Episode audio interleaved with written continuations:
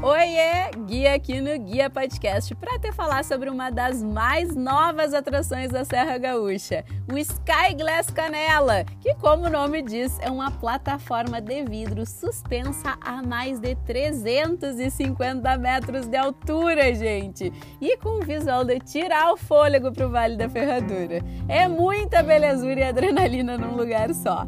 E eu confesso que no começo da plataforma dá aquele receio, aquele medinho de pisar num chão de vidro, mas depois é só curtição e um visual incrivelmente lindo. É inesquecível esse passeio.